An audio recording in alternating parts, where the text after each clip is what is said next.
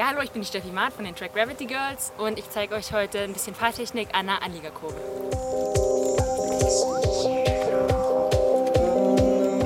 Ja, also die Kurve war jetzt ganz gut, weil ähm, ich vorher gebremst habe, in der Kurve die Bremse offen gelassen habe, äh, mich schön reingelegt habe, den Blick ins Kurvenäußere und die Schultern bleiben schön über dem Lenker.